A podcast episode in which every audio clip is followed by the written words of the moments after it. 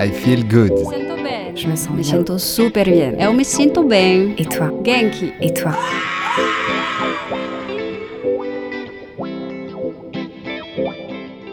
I Feel Good, le podcast qui vous veut du bien, vous donne un éclairage sur le grand éventail des activités de bien-être, développement personnel et spirituel et autres initiatives inspirantes.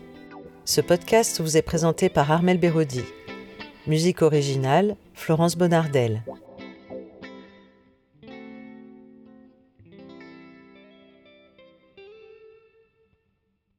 Bonjour à toutes et à tous. Je suis euh, aujourd'hui en compagnie de Olivier Claire. Je suis très très heureuse euh, d'accueillir Olivier qui est euh, auteur de nombreux livres, une vingtaine de livres, formateur, conférencier, qui a aussi traduit de nombreux livres, notamment de Marshall Rosenberg, de Don Miguel Ruiz, dont j'imagine vous vous êtes beaucoup inspiré. Merci beaucoup d'être là, Olivier. Ben, c'est une joie. Merci aussi. Alors, euh, j'aimerais euh, déjà dans un premier temps euh, vous demander comment vous êtes arrivé sur ce chemin du pardon vous-même et comment vous avez décidé et, et, et voulu partager ce que c'est que, que cette notion du pardon. Alors, euh, il va falloir rembobiner un petit peu. Moi, je, suis, je me suis passionné extrêmement jeune, hein, dès l'âge de 16-17 ans, pour tout ce qu'on appelait à l'époque le, développement du potentiel humain. Euh, donc, au début, je suis allé très, très large. J'ai eu en plus la chance de passer un an aux États-Unis, j'avais à peine 17 ans. Et il faut savoir qu'à l'époque, les États-Unis avaient à peu près 10 ans d'avance sur tout ce qui se faisait euh, en Europe en matière de développement personnel. Donc, j'ai découvert mes, premiers livres de développement personnel euh, en 79 et tout de suite, ça m'a passionné. Et derrière, ça, ça, a déterminé finalement ce qui a été ma carrière, c'est-à-dire euh, carrière d'auteur, comme vous l'avez dit, d'auteur, de traducteur, d'interprète, aussi de journaliste, d'éditeur. Dans ces domaines-là, on va dire de manière générale tout ce qui fait du bien, c'est-à-dire beaucoup la santé les premières années, euh, le développement personnel, mais aussi la spiritualité, ça m'a également amené à, toucher l'écologie. Et puis, euh, avec toujours une obsession pour la pratique.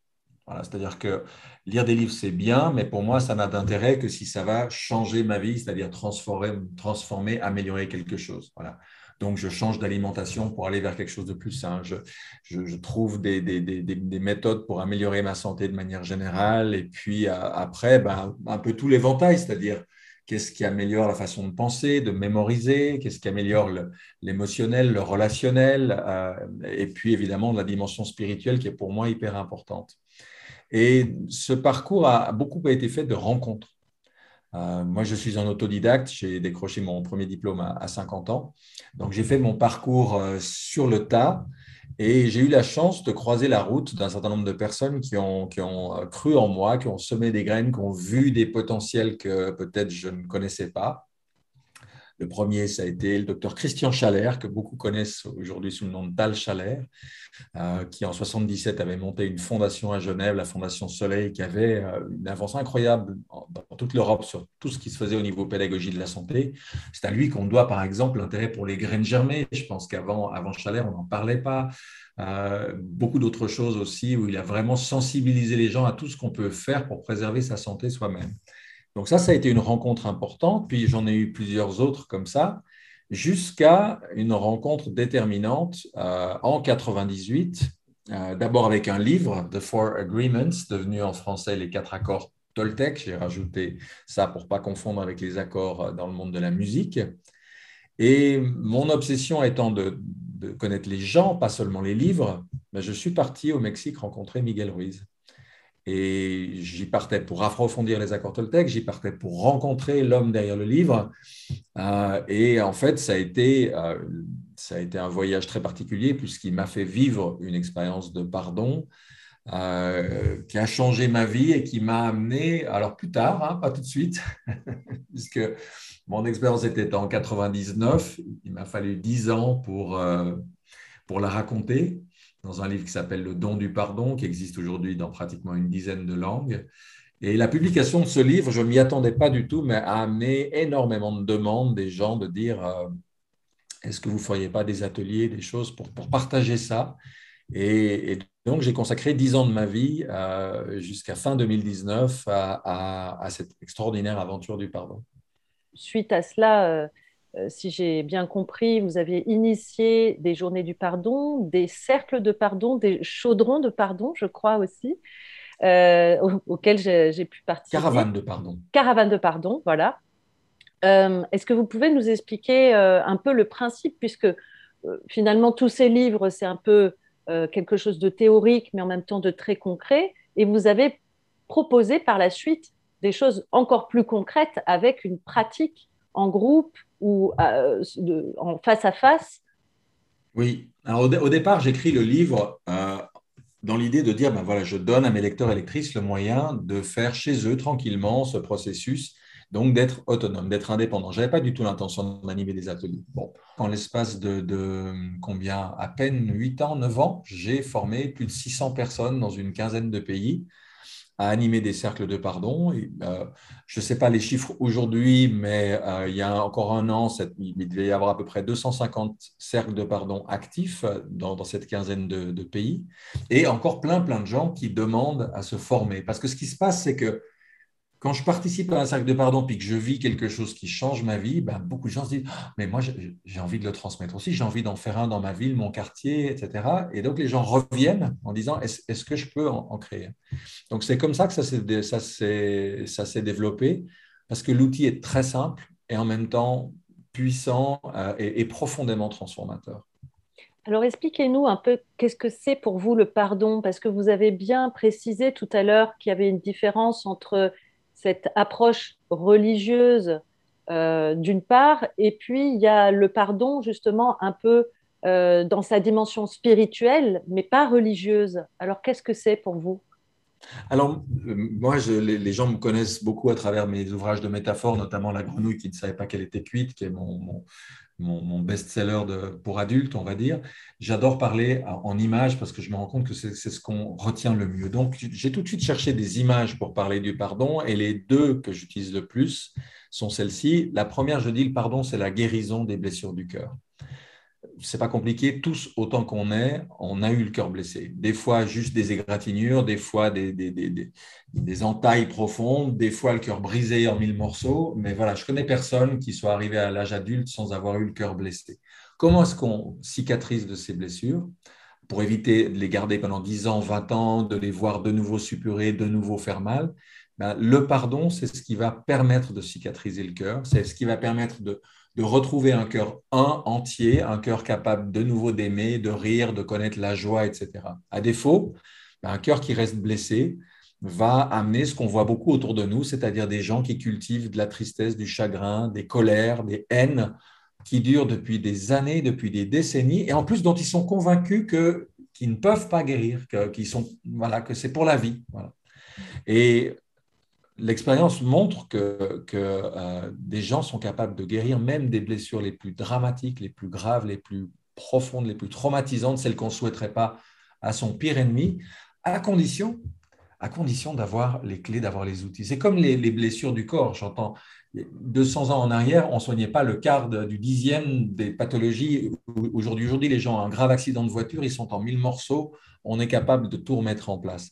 Donc, il y a eu des progrès dans la médecine en particulier euh, réparatrice chirurgicale spectaculaire. Dans le même temps, on est capable de rester avec le cœur blessé indéfiniment. Alors que les outils existent, mais ces outils, il faut les connaître.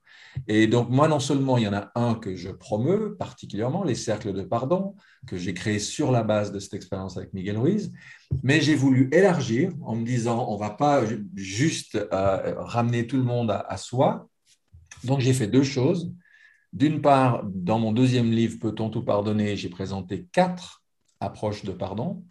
Euh, Oponopono, la méthode hawaïenne. Le pardon radical, créé par Colin Tipping. Les neuf étapes du pardon, créées par le docteur Fred Luskin, qui est Monsieur Pardon à l'Université de Stanford aujourd'hui. Et puis, évidemment, la mienne, le don du pardon, les cercles de pardon. Et puis, je suis encore allé plus loin, puisqu'on a organisé pendant quatre ans euh, au Val de Consolation, le nom du lieu s'y prêtait bien, les journées du pardon, c'est-à-dire un grand événement où on avait 200 participants en résidentiel, donc qui étaient là pendant quatre jours, et une vingtaine d'intervenants internationaux chaque année qui venaient vraiment de partout, aussi bien Israël, Amérique du Sud, euh, euh, Afrique du Sud, États-Unis, Écosse, etc., qui venaient apporter soit un témoignage, soit une méthode, soit un outil pour aider les gens à cheminer sur les chemins du pardon. Parce que de la même manière qu'en médecine, je pense qu'il faut ouvrir, c'est-à-dire aux gens, on peut soigner avec l'homéopathie, avec l'aromathérapie, avec la phyto, avec la, médecine allopathique, etc., et laisser les gens trouver là-dedans ce qui leur convient, y compris l'acupuncture et tout ce que vous voulez. De la même façon, je pense qu'au niveau du pardon, c'est important de dire, voilà la multitude d'approches qui existent, certains que vous pouvez faire tout seul chez vous, d'autres en groupe, euh, d'autres comme ci, comme ça, de manière à ce que chaque personne puisse trouver euh, quelle est la la thérapie du cœur, on va dire qu'elle a la façon de guérir son cœur qui va vraiment lui convenir. Alors quand euh, on parle du pardon, on a souvent euh, euh, l'idée de se dire je dois pardonner à l'autre. ce que j'aime bien aussi dans, votre approche, c'est que vous ramenez la personne en son centre de manière à, lui faire comprendre qu'elle a peut-être quelque chose, elle, à se pardonner, c'est ça? Alors, disons que le paradoxe, c'est que Miguel Ruiz ne m'a pas appris à pardonner, il m'a appris à demander pardon.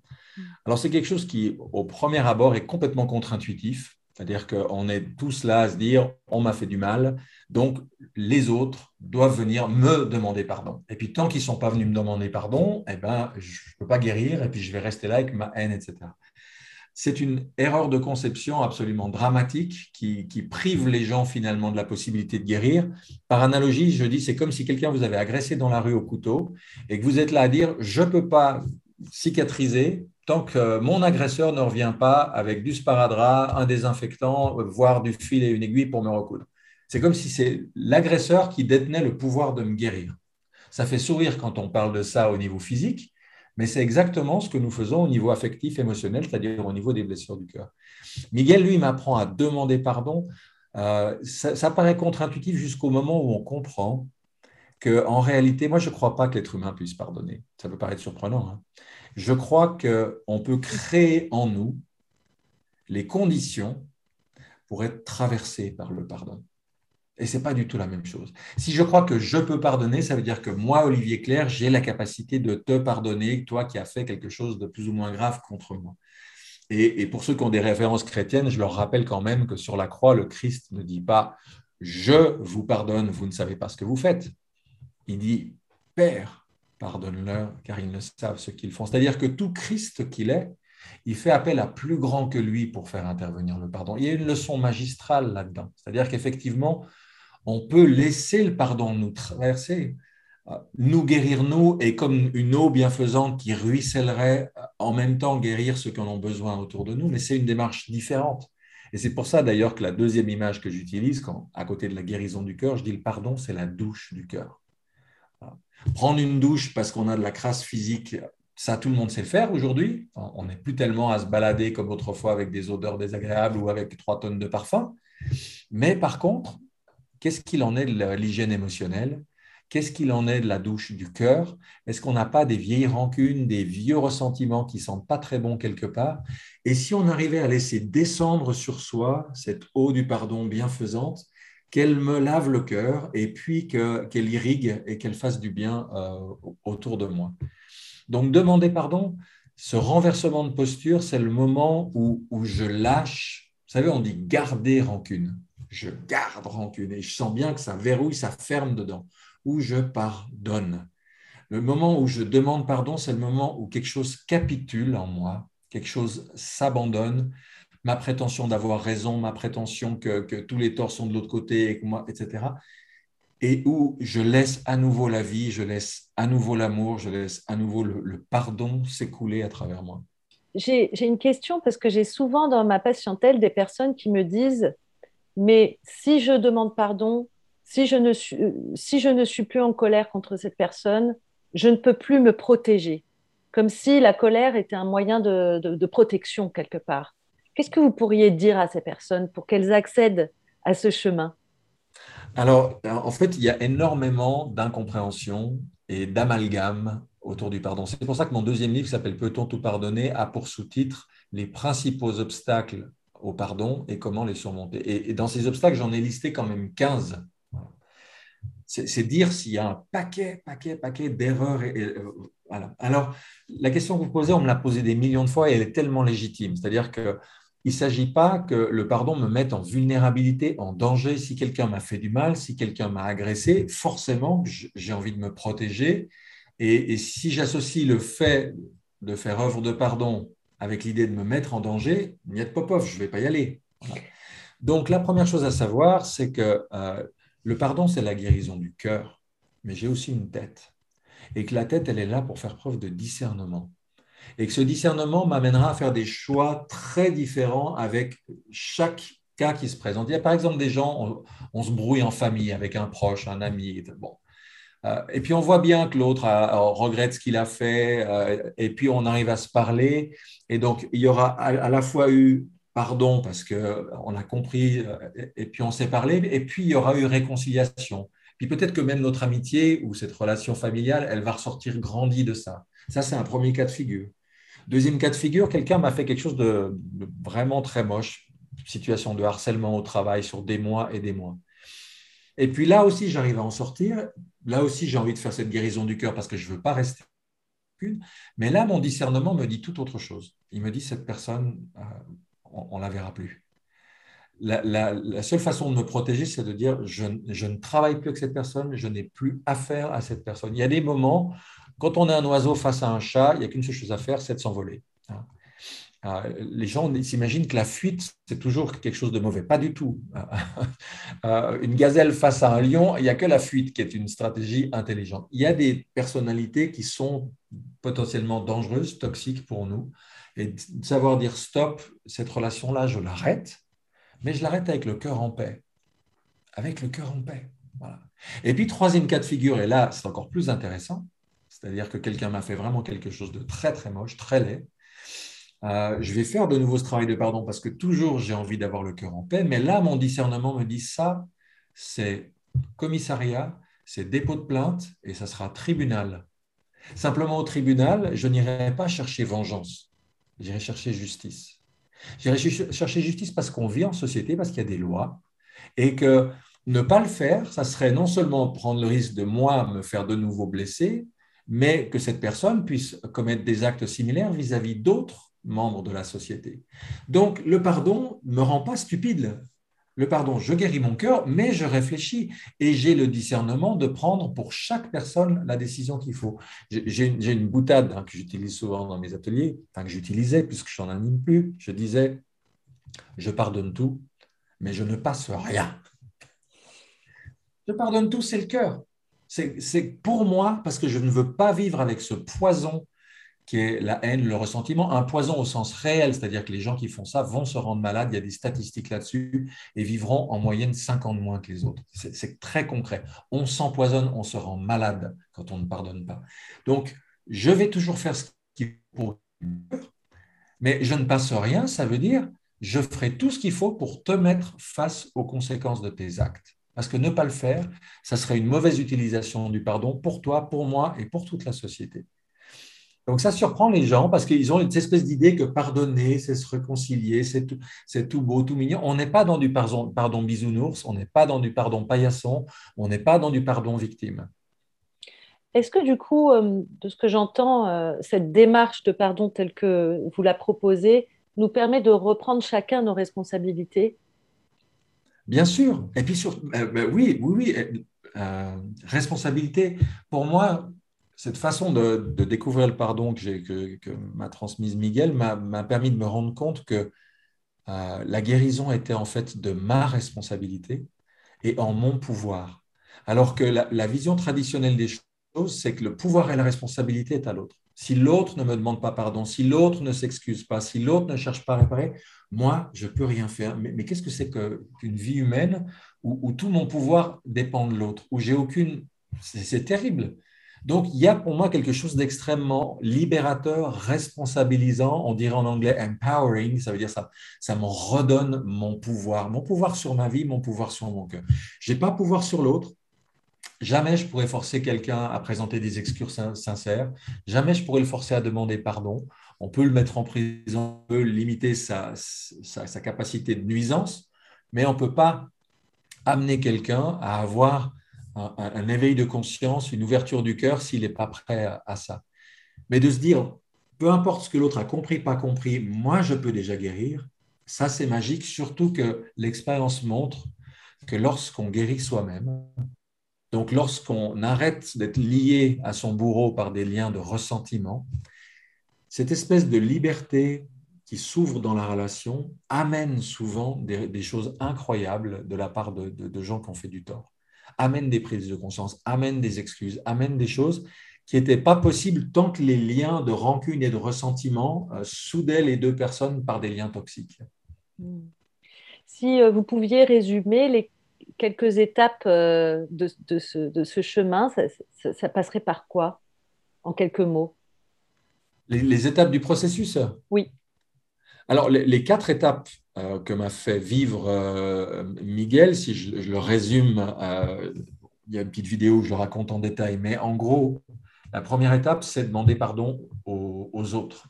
Donc moi, concrètement, je me retrouve à demander pardon aux, participants de, cet atelier sans même savoir pourquoi je le faisais. Pardon aux autres parce que bah, des, tas de gens nous, nous, ont fait du tort.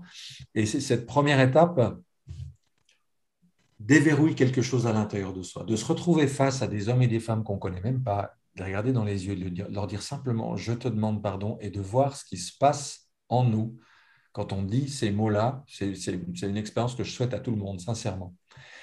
Et puis, la deuxième étape, c'est la demande en pardon à nos boucs émissaires. C'est-à-dire qu'il y a des tas de gens qu'on diabolise. On, estime que c'est eux qui sont responsables du mal et de la violence dans le monde. Les terroristes, les pédophiles, les pollueurs, je, dis n'importe quoi, les grands patrons, les labos pharmaceutiques. Chacun a euh, ses boucs émissaires.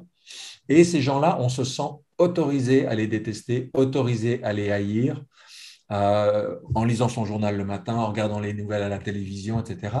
Voilà. Et, Miguel m'a amené quelque chose d'intéressant en me disant euh, demande-leur pardon à tes boucs émissaires. Demande-leur pardon Demande-leur pardon de les utiliser pour garder ton cœur fermé. Alors, vous parliez de responsabilité tout à l'heure. Là, la claque, c'est-à-dire, ah ouais, en fait, parce que ces gens-là font des choses moches dans le monde, je me sens autorisé à les détester, c'est-à-dire je, je, me sens autorisé à mettre mon cœur à l'envers et à m'empoisonner. Et au moment où je lâche ça, au moment où je, fais cette demande en pardon, il y a quelque chose d'extraordinairement libérateur. Et j'ajoute, parce que ça, ça, répond à votre question, euh, c'est parce que j'ai le cœur libre que derrière, je vais pouvoir faire ce qu'il y a éventuellement à faire pour stopper le mal, la violence, les choses qui ne vont pas dans le monde. Si je le fais avec la haine au cœur, ce que je vais faire aura toujours des incidences négatives qui m'échapperont. Si j'ai réussi à avoir le cœur en paix, comme un Gandhi, comme un Mandela, comme, comme d'autres, eh bien, les actions que je vais mettre en œuvre, elles seront porteuses de quelque chose de juste, de paisible, d'aligné, d'aimant et non pas dictées par la haine. Hmm. Troisième étape, euh, demander pardon à plus grand que soi. Ça peut être demander à, pardon à Dieu pour certains, ça peut être demander pardon à la vie, à plein de choses.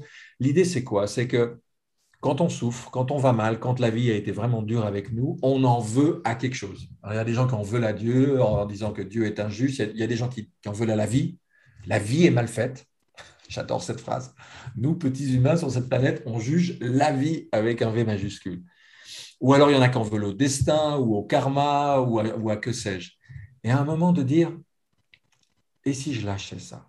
Et si je demandais pardon à plus grand que moi pour tous ces moments où, je, suis en, guerre finalement contre le monde entier, contre la vie elle-même Pour beaucoup de gens, c'est un moment extrêmement fort. Alors les gens qui ont en plus une vie spirituelle, ce, pardon à la vie, ce pardon au divin, c'est quelque chose, c'est une sorte d'abandon euh, assez extraordinaire à l'intérieur.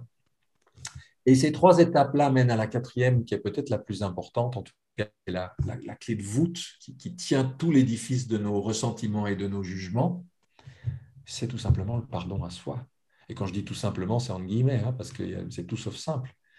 Euh, je suis impressionné de voir que nous vivons dans une société où la plupart des gens ne s'aiment pas.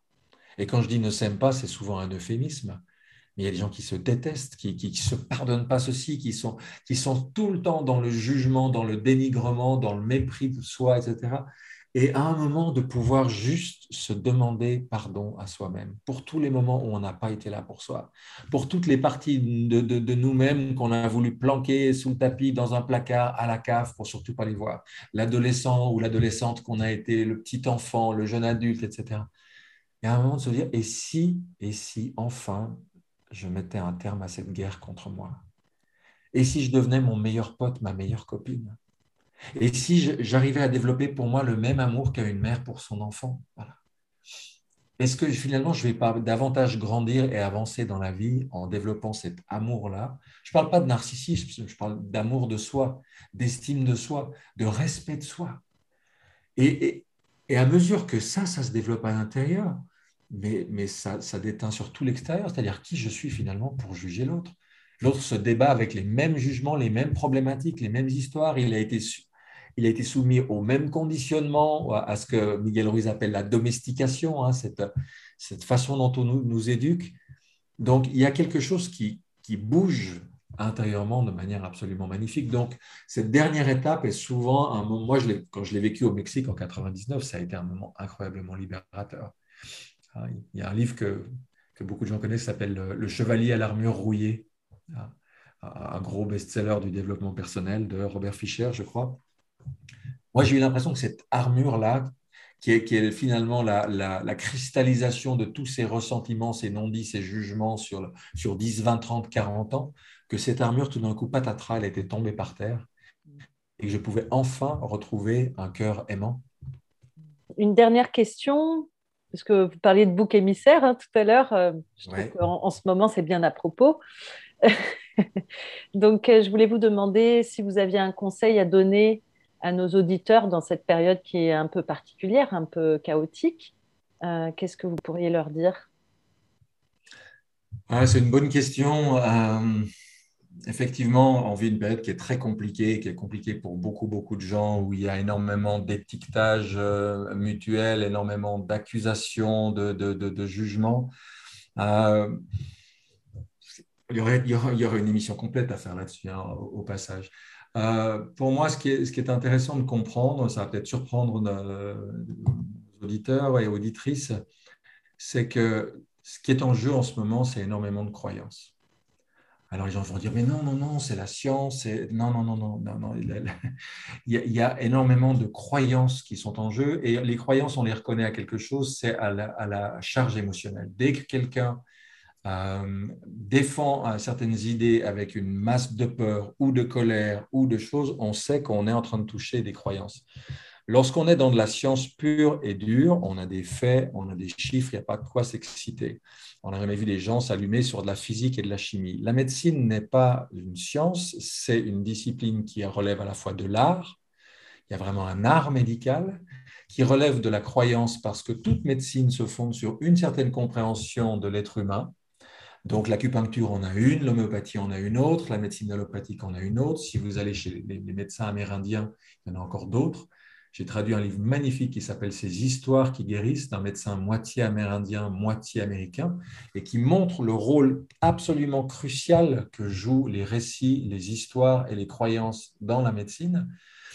Et quand on comprend ça, on se rend compte qu'on a simplement en face de nous des gens qui ont des croyances différentes. C'est-à-dire euh, une croyance, aucune dose d'arguments euh, intellectuels, de chiffres, de faits ne va l'entamer. Je peux raconter tout ce que je veux à quelqu'un qui est chrétien, juif, musulman, bouddhiste, je ne vais pas le faire changer de religion. Sa religion ne, relève pas simplement de, théologie et d'argumentation intellectuelle. Elle relève de mille et une choses, d'habitudes prises dans l'enfance, de rituels, de beaucoup, beaucoup de choses. Une croyance médicale, c'est du même ordre.